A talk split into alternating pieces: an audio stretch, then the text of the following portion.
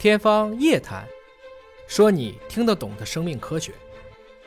那么，究竟什么才是 mR 疫苗？在一九五八年，双螺旋的发现者之一克里克进一步的提出了生命的中心法则，即生命的信息主要是从 DNA 到 RNA 再到蛋白质的。那这个 mRNA 呢，它就是 RNA 的一种，主要执行的功能就是翻译蛋白质。所以，我们可以简单的去理解 mR 疫苗啊，就是把一段病毒的基因。那这里呢，重点就是说，新冠病毒的基因，一般是把它的表面的这个刺突蛋白经过修饰，加上了脂质体外膜。那这样的话呢，疫苗就做好了。注射后，它可以直接利用人体细胞产生针对性的抗体，同时也能够激活 T 细胞，对，比如说再遇到新冠病毒的侵入，就可以进行免疫应答了。那这个 mR 疫苗的先进之处到底在哪里？应该来讲啊，这是理解了。生命语言之后的一个集大成之作，也可以算是结合了基因组学、生物信息学、合成生物学和制药工程之后的一个精妙产品。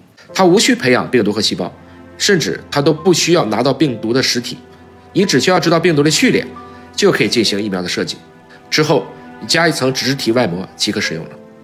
它的通量之大，效率之高，是我们之前的这些疫苗技术所不具备的。包括马斯克都来凑热闹。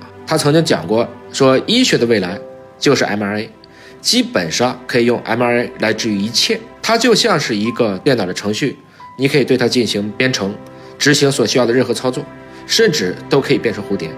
当然，这个有点半开玩笑了啊。